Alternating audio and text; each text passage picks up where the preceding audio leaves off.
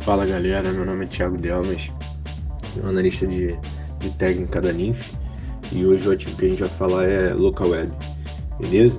LocalWeb então é uma empresa de hospedagem de sites que, é, no Brasil, é, foi uma empresa fundada em 1998 e realizou seu IPO em 2020, tá? no segmento de novo mercado. É, falando um pouquinho do gráfico de, de LocalWeb, a gente consegue verificar que desde 2021 ela vem numa, de, descendente bem, bem forte, em alguns momentos caindo bem mais acentuadamente, tá? E hoje ela trabalha num, num range de, de preços aí entre 4,97 e 11,28 é, no preço. É, hoje ela respeita essa resistência bem forte de 11,28, principalmente com as bandas Bollinger que foram traçadas no gráfico, tá?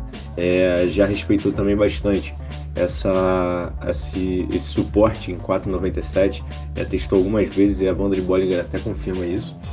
Então é uma, é uma região de preços aí bem forte para esse ativo.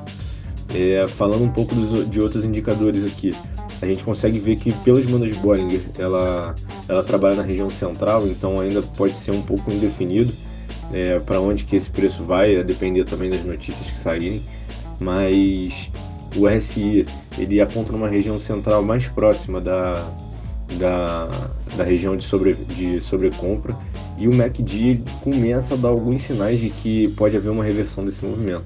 Então pode, pode ser que a, o ativo vá testar essa resistência em 11,28 de novo, é, principalmente pelas características da banda de Bollinger e do RSI.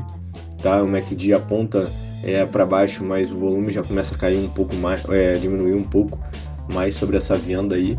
Então, ficar de olho para os próximos dias pode até ser uma, uma boa opção para um swing trade. Tá bom? É, espero que tenham gostado e até a próxima.